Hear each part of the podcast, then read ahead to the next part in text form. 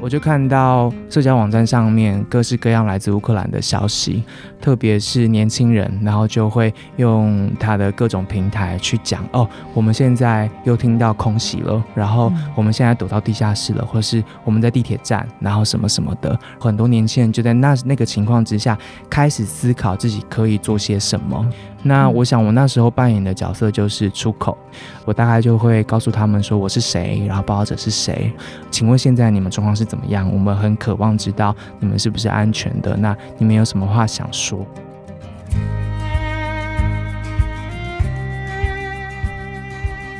？Hello，你好，欢迎收听由独立媒体报道者所直播的 Podcast 节目《The Real Story》。在这里，我们透过记者跟当事人的声音，告诉你世界上正在发生的重要的事情。大家好，我是好久不见的志新。今天呢，有很多事情想要跟大家说，主要是过去一个礼拜以来呢，整个报道者编辑团队都在忙着，大家都关注到这一场俄罗斯入侵乌克兰的战争。因为时差的关系，所以其实在我们睡觉的时候，事情依然的在发展。所以一早起来，我们就要整理即时，然后。发，但同时呢，我们也要在下午跟晚上的时间持续的关注事件的发展，而且进行的约访。所以在这一段时间，我们过得非常的忙碌，也请大家关注我们各式各样的报道。那今天我们要好好谈一下，在乌克兰发生什么样的事情。但是在那之前，有一个好消息要跟大家说，我们团队呢，因为一直以来大家都知道我们人很少，但我们想做的事情以及大家想要我们做的事情非常的多，而且呢，这些事都蛮难做的。所以其实我们一直以来呢，在寻找很好的伙。伙伴能够加入我们的团队，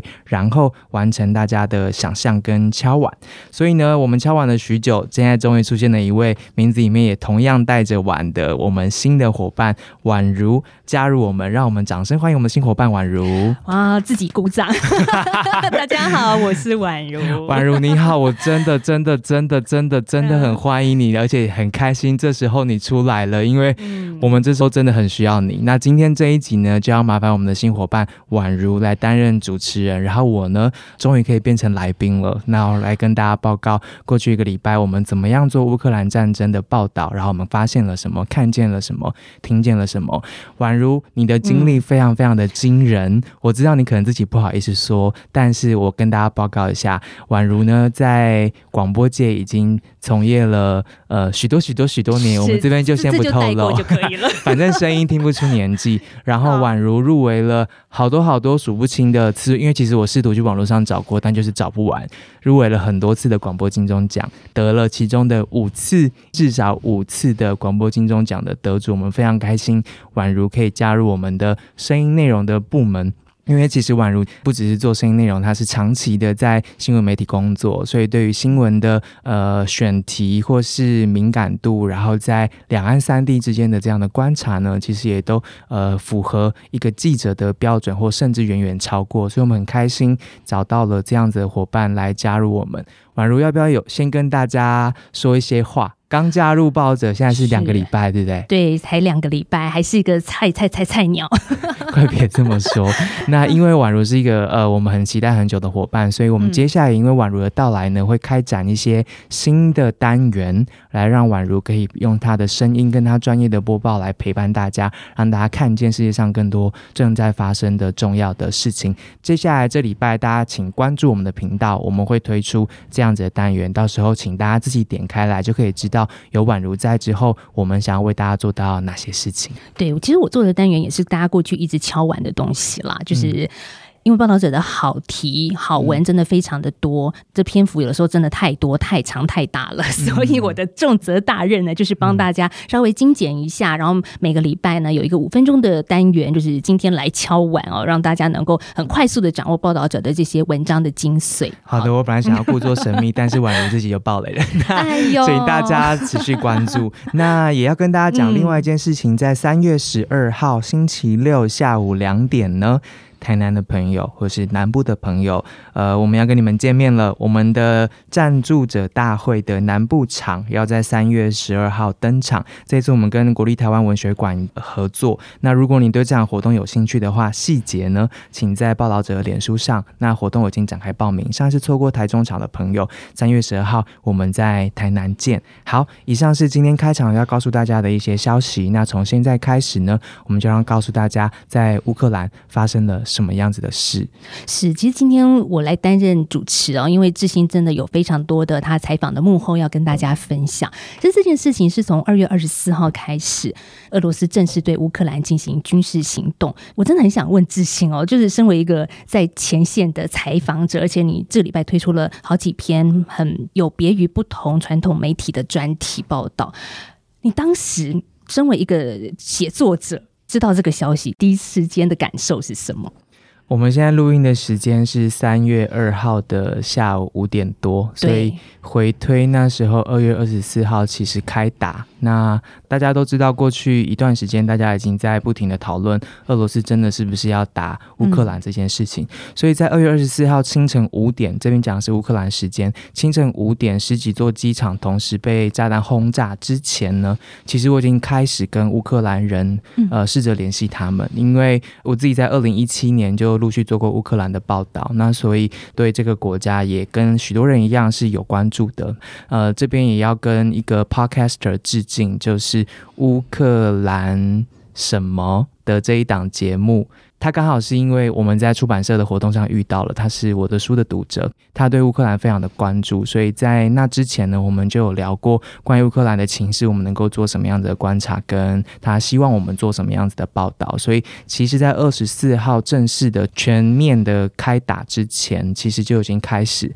关注，而且在思考说，就报道者这样的团队来说，我们能够做些什么。那看到消息的时候，当然是非常的难过的，就是没有人希望战争。这件事情真的会成真。一旦开打了之后，我就立刻开始联系我所有的受访者。原本安排好的采访，他们就立刻告诉我说今天没有办法了，然后需要延后，然后要取消。有的就联络不上，然后后来才知道他正在试图离开基辅，然后逃到安全的地方。那有的去救家人啊，去呃老家那边陪自己的朋友等等的。那一天基本上原本安排好的采访都不能进行，因为大家都在逃难。是，这真的是是很突然的一件事情，特别。是对乌克兰民众来说，嗯，但是有一些人是你说已经既定的受访者，你认识的。但我看到这一次的报道，你也接触到了一些乌克兰的青年，他是你不认识的，所以他们对一个网络上来一个陌生讯息，就是一个台湾记者的采访。第一时间当下的反应是什么？怎么会有个来自台湾的消息吗？对，这边要说明一下，因为开打之后，刚刚形容嘛，就整个国家基本上陷入混乱，那基本上全世界也都进入混乱了，就是每个人都没想到这件事情真的成真了。所以我想，当下应该是全世界的媒体都在试图理解乌克兰境内实际上发生什么样的事。那我也是，所以我当时候，我记得那天晚上是报道者的时代革命的放映，所以全公司都去看电影。然后我留在办公室，然后。看着这一切的发生，这样子，那我就看到社交网站上面各式各样来自乌克兰的消息，很多人，特别是年轻人，然后就会用他的各种平台去讲哦，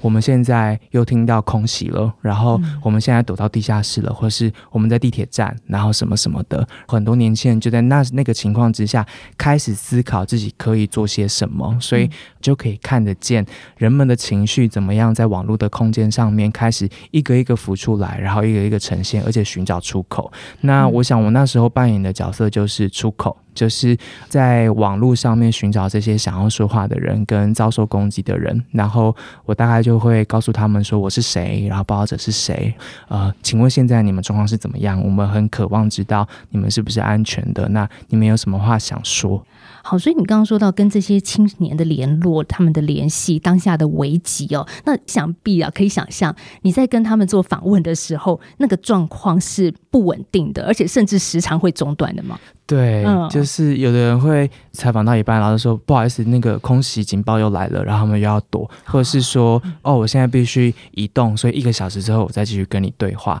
所以那个对话其实。第一篇报道，我们访了五个，在空袭的当天就访了五个呃乌克兰的年轻人。可是其实这样的采访是花了整个晚上，或者是一直到凌晨或清晨截稿的时候，断断续续才有办法完成的。因为他们并不是可以一直回复我讯息或回答问题的状态，但他们都非常想要回答我的问题。所以呃，即使是空袭警报来了，或是他们不得不中断通讯，或是他们必须。离开，但后来他们这个让我蛮呃情绪很重的是，他们都会努力的回来跟我说话。其中有一个是十七岁的青年这样子，那我原本问他可不可以通话，然后他说他害羞，但是后来发现他英文非常的好，然后他用打字的方式跟我回复。他一直跟我说，他其实呃心理状态非常的不稳定，因为他已经三天没有看到爸爸。他爸妈在边界的巡防军里面工作，所以他已经三天没看到爸爸。但他当天早上五点是被他妈妈叫起来的，因为空袭警报来了。然后他妈妈的工作的关系，所以妈妈立刻被叫回去工作。妈妈就把他叫起来，然后说战争真的来了，赶快起床。他们从此之后开始过着避难包不离身的日子。然后他就是这样断断续续的用讯息告诉我，一个十七岁。的年轻人，然后在那边，然后他想要告诉我，然后想要告诉台湾人什么样子的事情。所以，我我不晓得志兴，像你成长过程有没有曾经想过自己会经历空袭警报，然后躲防空洞，然后甚至炮弹直接攻击你家园的过程？就是我，我觉得我现在状态非常不好，因为从那一天开始，就是为了理解那边发生什么事情，或是说我必须要联系这些人嘛，所以我其实就不断的观看着他们在观看的事，或是他们分享的东西。那我在不同的网络平台上面，其实都持续跟他们保持互动，或是他们看到的影像，我我及时就会看到，所以。其实就像一个朋友，然后跟你在线上聊天一样。然后你的朋友那一天他开始被炸弹轰了，然后他有朋友在这样的空袭当中死掉了，或是他有朋友决定加入军队，然后那天晚上就就陷入了基辅的围城战等等的。那这些人就一边跟我说那边的情况的时候，情况持续在发展。我跟这五个人就持续的一起看着又一波。炸弹掉下来了，或是又一波进攻了，或是呃死伤出现了，或是什么什么的，我是跟着他们一起经历那个晚上的。所以当我们谈到一半的时候，他会突然跟我说：“你有看到什么事情吗？”然后就立刻传链接给我。那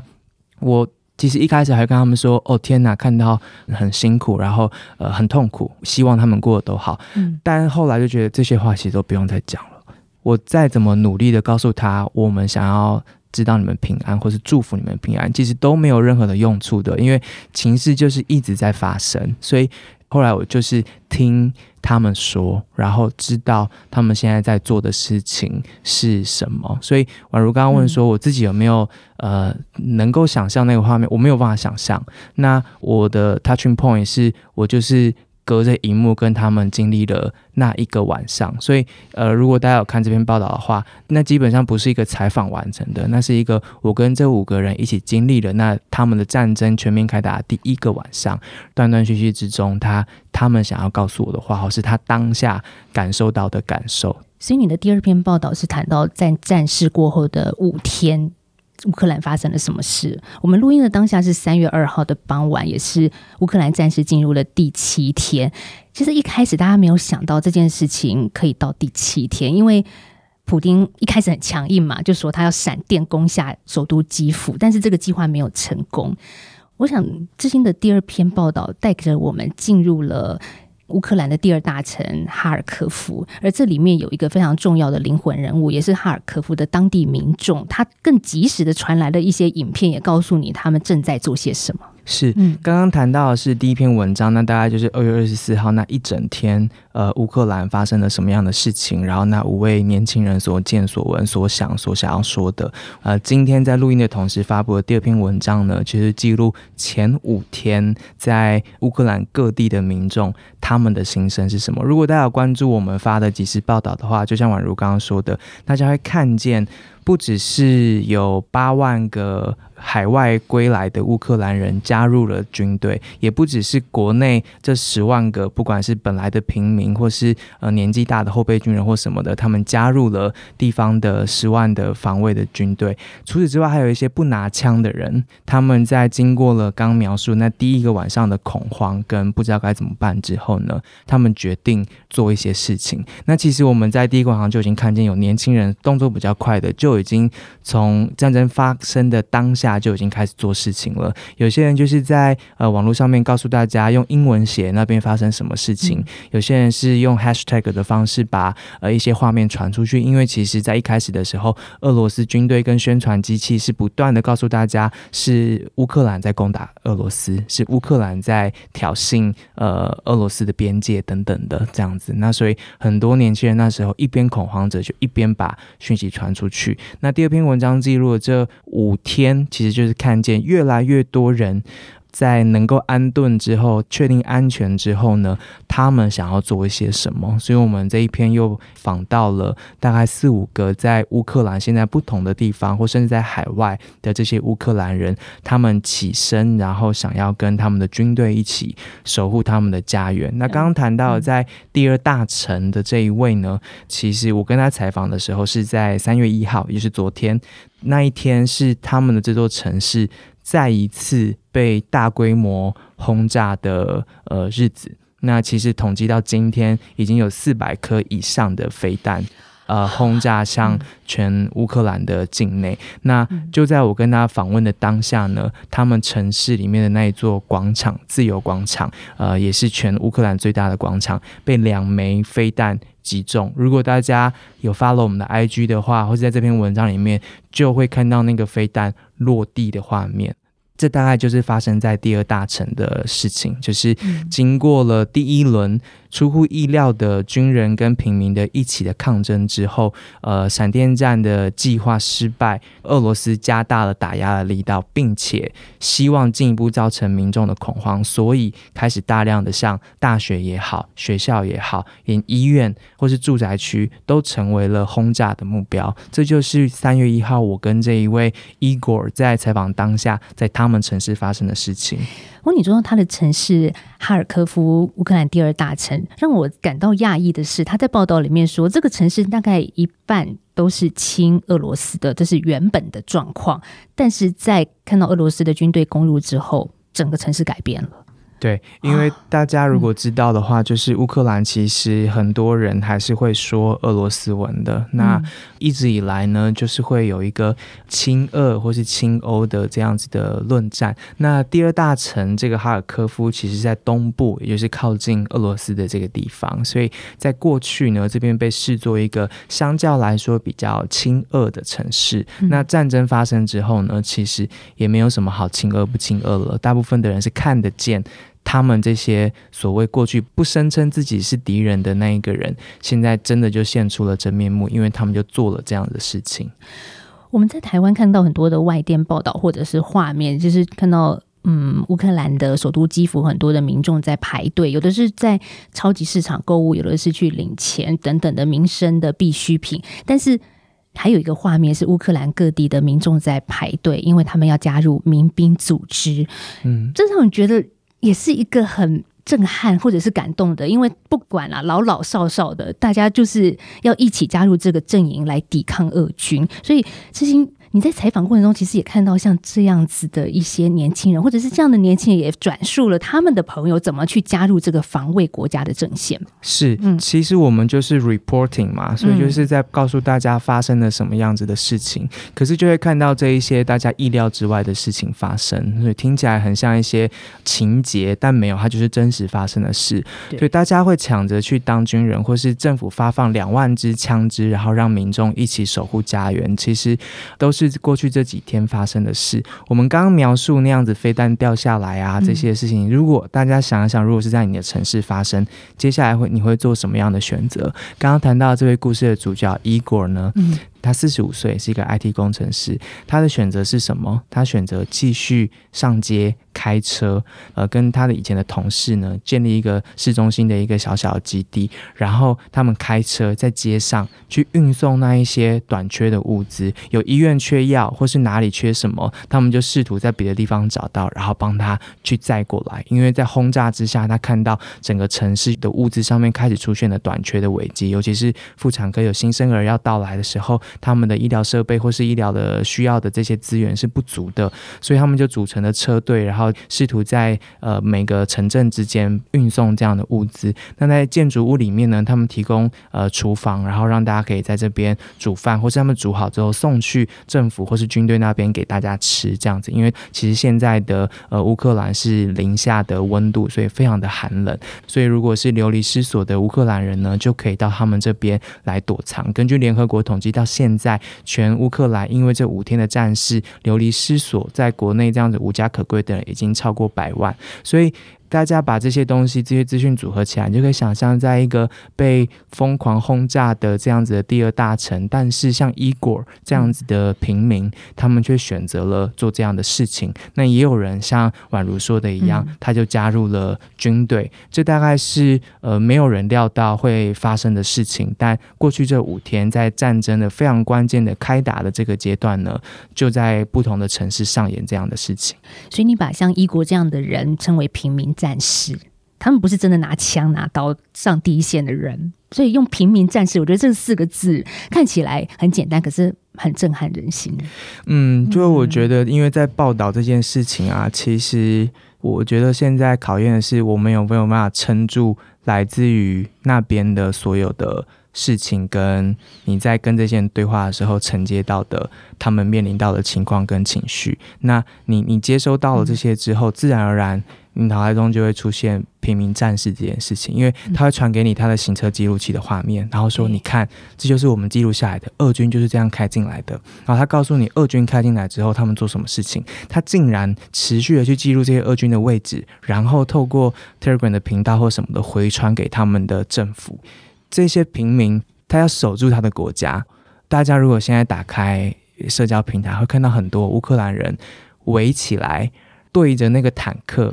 伸出双手，或是大家就对他怒吼，然后要他转头回去滚回俄罗斯。你会看到这些画面，或是你看到老太太拿着向日葵的种子，然后放在军人的手上，然后跟他说：“这些东西给你，你留在口袋，你会死在这里。如果你还继续侵占我们的家园的话。”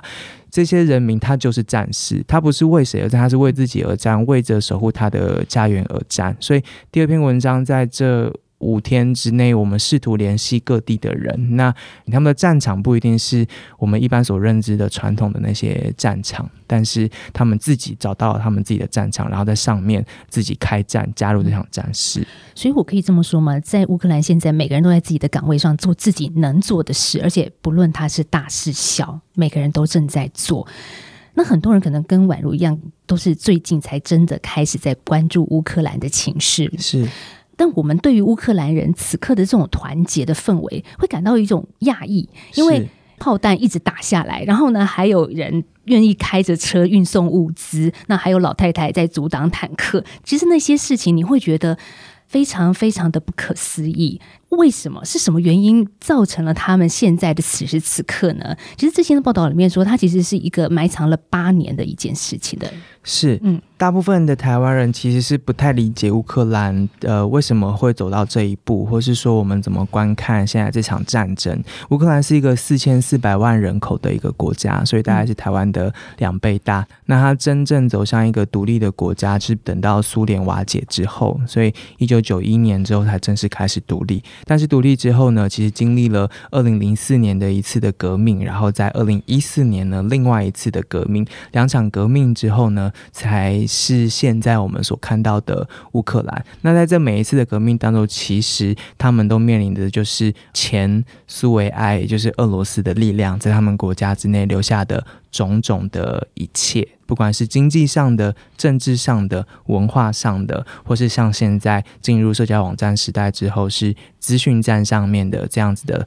一波一波的攻防。那二零一四年，其实在一次长达三个月的广场革命之后，其实是场抗争。呃，在那之后呢，其实俄罗斯就感受到了，就是乌克兰决定要走向亲欧这条路。因为其实那一场会开始抗争，其实是因为当时的总统呢打翻了。本来要开始的乌克兰跟欧盟之间的经济合作的种种的呃这些 agenda，他突然喊停，然后喊停之后呢，他又突然决定他要转身重新拥抱加入那时候的俄罗斯所发起的。前苏维埃国家之间的这个关税同盟，这是一个重大的转折。可是它就突然发生了，平民们当然觉得不满呐！你怎么突然做这种决定呢？国家为什么要突然转向另外一个方向，走回以前的拥抱？但同时也有人觉得很开心，因为很多人会怀念当时候苏维埃时代的那个日子，老的日子这样子。所以整个国家在这样转身过程当中，就出现了很多的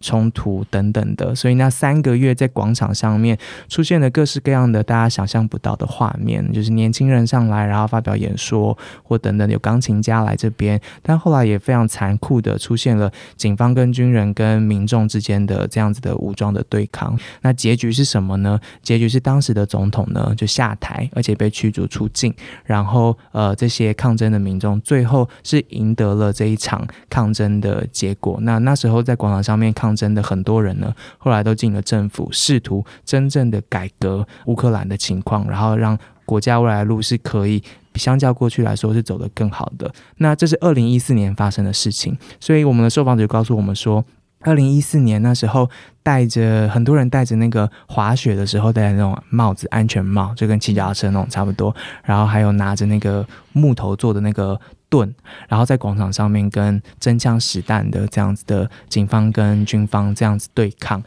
他说那时候他们都能够赢了。那这一次，他们不再只是只拿着木盾或是戴着滑雪帽的人，他们会网路，给他们拥有骇客的联盟，然后他们的军力，二零一四年的时候可以直接上战场的乌克兰军力只有六千人，但现在他们呢是足以挡下世界上第二大规模的这个俄罗斯的军队在过去五天的攻击。现在的乌克兰跟当时已经不一样了，但是现在你所看到的这一些愿意。站上自己的位置，然后在那边为他相信的那个民主自由的价值而奉献的这一些公民、这一些民众、这些平民战士，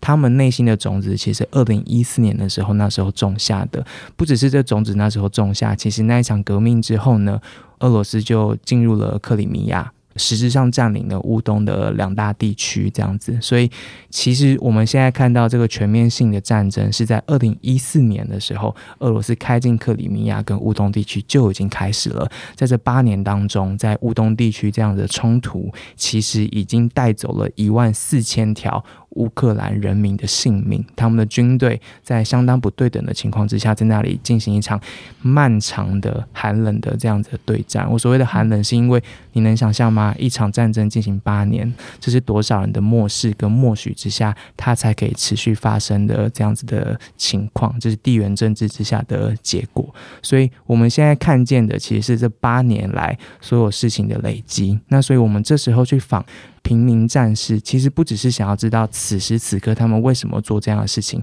而是要知道这个选择的背后，是因为过去八年他们。对未来的想象是什么？怎么让他们从八年上广场上的那一场抗争一路走到现在，让他们成为当俄罗斯真的入侵的国家的时候，让他们成为一个可以上战场而且知道怎么上战场的平民战士？这大概是这篇文章想要告诉大家的事情。嗯，所以二零一四年之后，乌克兰的公民社会也越来越成熟，而且彼此的合作串联是巩固。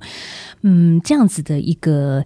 坚实的力量也让我们看到他们挡下了此刻俄罗斯的一个强烈的攻势。这几天我们也看到乌克兰的总统泽伦斯基，他透过视讯在欧盟议会发表演说，这场演说也是撼动人心，甚至也让这个口译员哽咽的说不出话来。我们回想一下，在二月二十四号的时候，俄罗斯入侵乌克兰，当时的说法是反军事、反纳粹，但是。他并不是真的在反军事、反纳粹，因为好多的孩子平民死亡啊，所以乌克兰的总统在欧洲议会说：“我们的孩子在哪里？他们在什么样的军工厂工作呢？他们在操作何种坦克或发射何种巡弋飞弹呢？我们只是为了生存而战，我们只是希望看到孩子们还活着。”我想，这是你一连串的采访，其实又看到了泽连斯基他的一个这样的谈话，你自己的感触是什么呢？嗯。我记得就是。好像是前天吧，因为我整个二八年假都在弄这个嘛，嗯然后呃中间还是得吃饭，所以我记得有一次出去吃饭的时候啊，然后就看到隔壁桌啊、嗯是一对阿公阿妈带着他们两个小孙子，然后四个人就很开心的点了牛排，然后意大利面跟汉堡，然后阿公阿妈就带着那个小小的刀叉跟小小那个安全碗，然后在那边很努力的把这些食物呢切成小口，然后卷成一小小一卷一卷，然后喂那两个小朋友吃。嗯就是你你你会知道什么叫做和平的珍贵，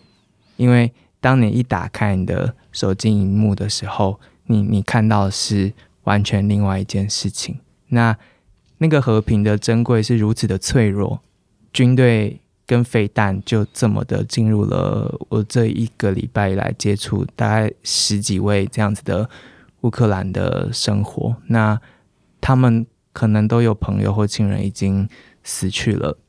所以，虽然他们的总统的发言或什么的是多么的触动人心，或是多么的让人有感受，可是我觉得那都还只是真实情况的一点点。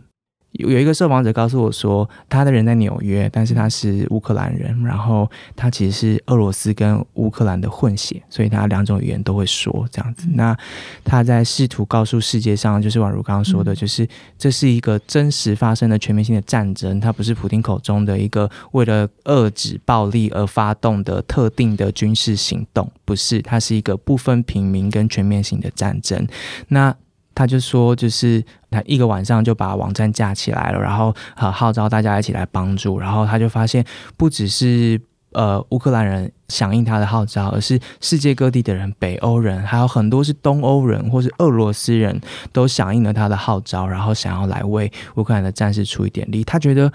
大家开始有一种感觉是，这不只是乌克兰的事。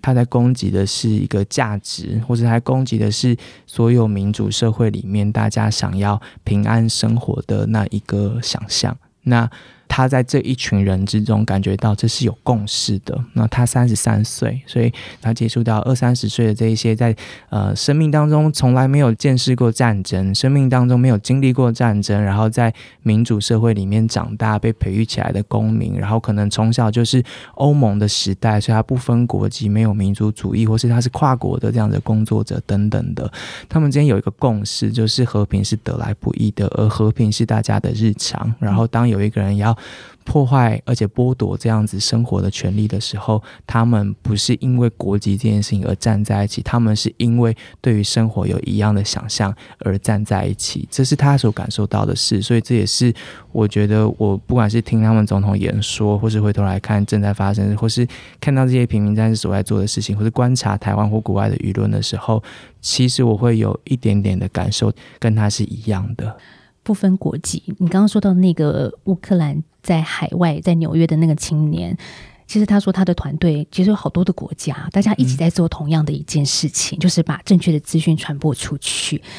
那又让我想到，其实乌克兰你所采访的年轻世代，他们其实大多数是在战争威胁之下长大的。嗯，那我们刚刚又说到这些孩子们，不论是他们躲在防空洞、躲在地铁站，他们的成长历程又会是什么？对啊，我就、我刚刚说那些没有经历过战争，就是乌克兰之外的其他国籍的人，可能包括台湾人这样子。嗯嗯，虽然很多人当然很明显的知道台湾可能其实长期以来处于一个对战的状况。嗯，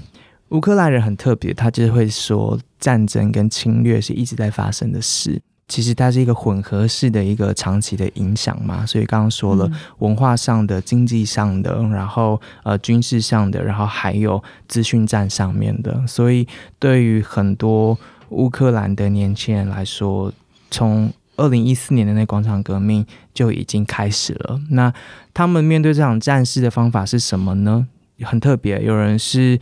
去学乌克兰文，他想要摆脱俄罗斯文，然后他想要倡议更多的呃乌克兰文的使用，或是呃提供这样子的内容。那有的就是呃去对抗假新闻啊，做媒体试读啊等等。那有的会从军啊，那有的就是进入政府想要改革，但改革非常非常非常的困难。那对于我们来说，刚刚讲到那些事情。回到一般民主国家的脉络来说，就是呃把国家做好，把该做事情的做好。但对乌克兰来说，这不只是把事情做好而已，而是你得做好，不然旁边就是有一个很大只、很大只的那个，他不断的压着你，不想要让你把事情做好。所以有一个年轻人，他就形容说，我们就像活在那个鲨鱼的嘴巴之下。那过去八年，我们每一天都在想象，隔天起来之后，这只鲨鱼会对我们做什么事情。那现在，全世界跟我们一起看到这只鲨鱼的真面目。我就是大概说了很多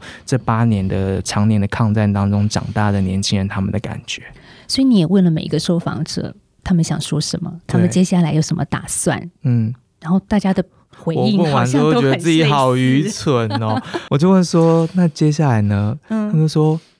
赢啊！”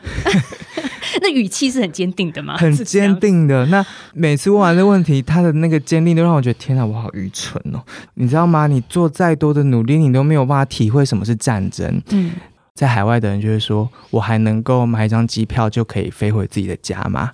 我还有办法穿上外套、带上行李之后就可以看到爸爸妈妈吗？然后土地虽然永远会是土地，可是乌克兰人、乌克兰的社会、乌克兰代表价值是不是就真的要不见了？那如果你人不在那里的话，他是会非常非常非常的心慌的。所以我觉得我再怎么努力都没有办法体会那个感觉。可是我还是得问他们对于未来的想象，然后下一步是什么？所以很一致的，每个人说赢呐，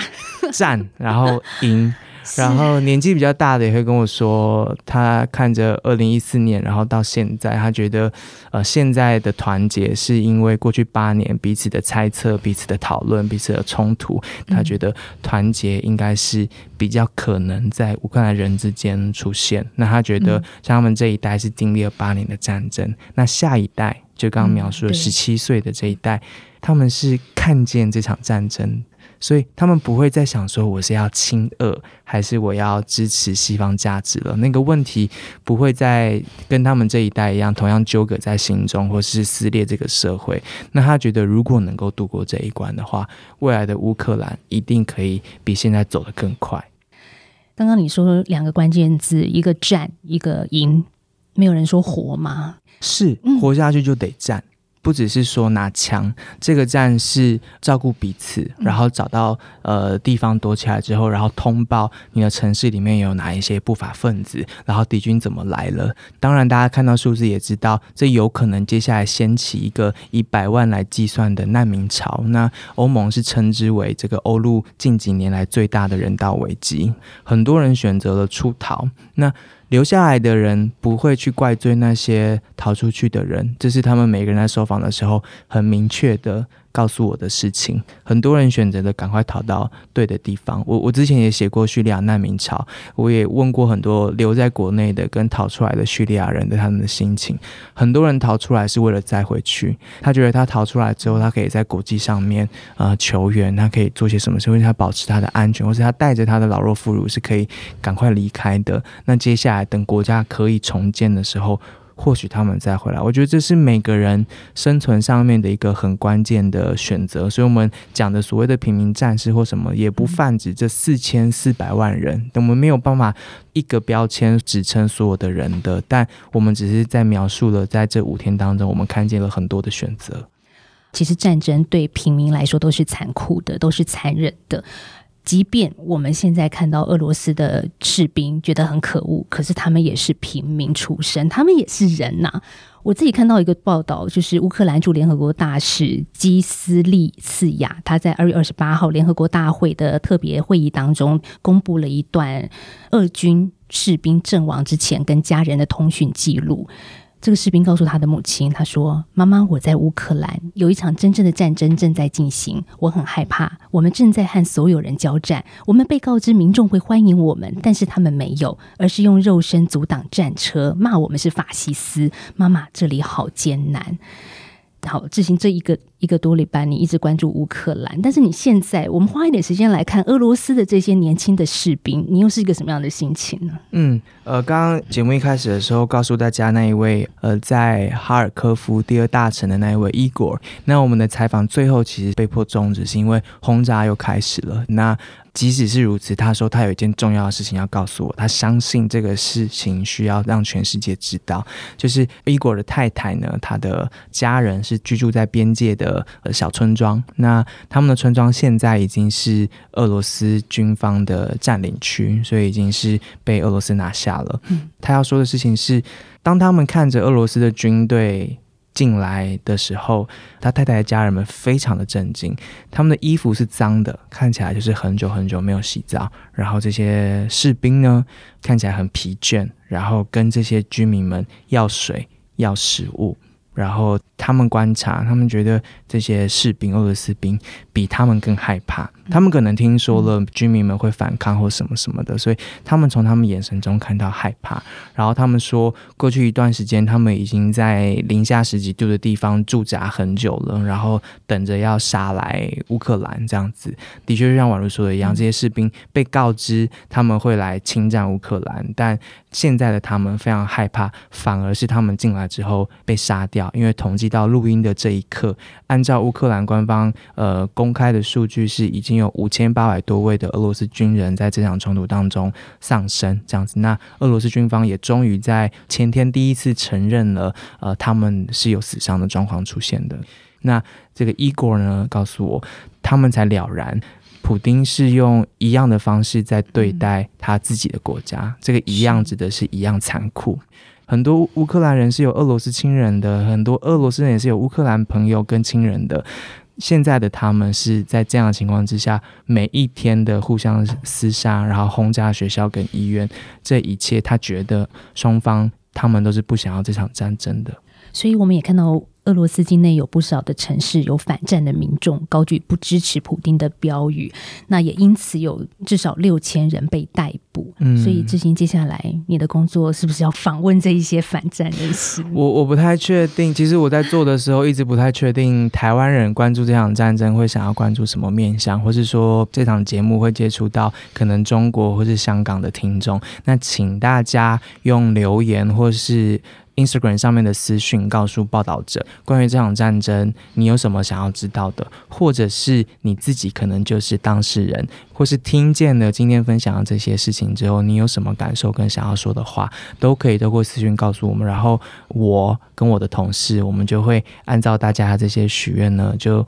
持续的关注这场战争。那很肯定跟大家说，我觉得我们的报道都是经得起考验的，所以呃，如果大家看了之后觉得是不错的话，也帮我们分享出去。其实我最近也看到很多脸书上的朋友也都会在做一些分享，或者是自己描述自己的心情，看到现在的战况。那我今天看到一段话，我想分享给大家，就是我这个朋友说，当你看到这些讯息，感到焦虑、很累的时候，请记得要呼吸。稍微停止休息一下，暂时不要看，也没有人会怪你。但是他们真的是在世界上正在发生的事情，不是跟我们是平行时空的事。嗯，那我们的呃社群呢也开始做不一样的尝试，所以如果你对于文字跟声音还不满足的话呢，也可以追踪我们的 Instagram，我们会透过短影音的方式让大家知道正在发生什么样的事情，所以欢迎追踪我们的 Instagram，然后就会看到更多样的报道。然后跟宛如说的一样，记得也要休息，深呼吸。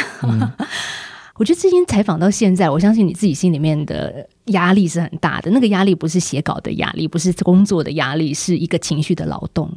对，然后一直在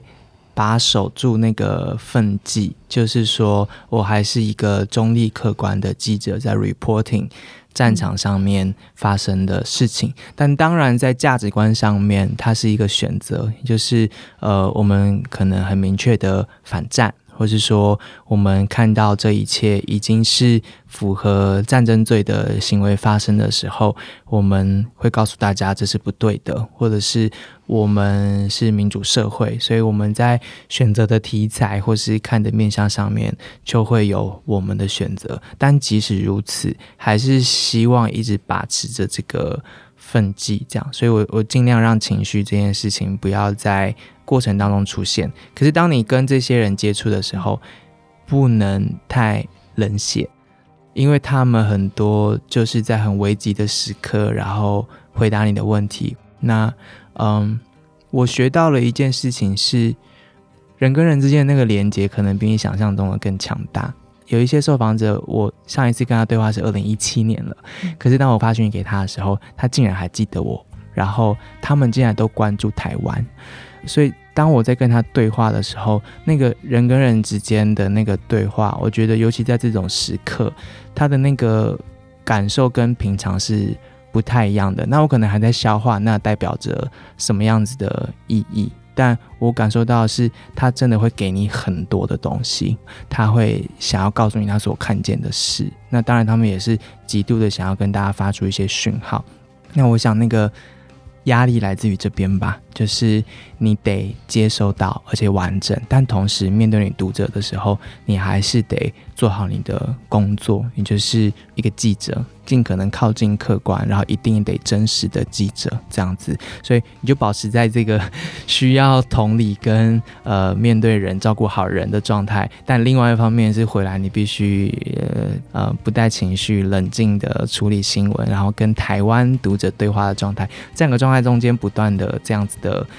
跑来跑去，跑来跑去，二十四小时跑来跑去。因为当你一打开所有的网页的时候，又是那边发生的事情。我觉得这个之间的分际的拿捏会是一个压力的考验。我觉得那个压力是来自于这边这样子。嗯，所以报道者就是把这样子的真实接收起来，传递出去。是是是。好，以上就是今天的 Parkes 节目，也是宛如第一次主持，在大家所喜爱的智星的面前，觉得很惶恐，但是也觉得很棒，因为听到了好多智星的采访。幕后，我相信你跟我一样是很有收获的，而且听到了最后，谢谢你。报道者是一个非盈利媒体，仰赖大家的捐款来营运，欢迎透过 s o n App 小额赞助，或者是到报道者的官网定级定额的支持我们。如果你觉得这集节目对你有帮助的话，也希望你能够多将报道者的 Podcast 分享给更多人知道，特别是这一集节目很有感，我相信你也是。谢谢你的时间，我们下次再见喽，拜拜。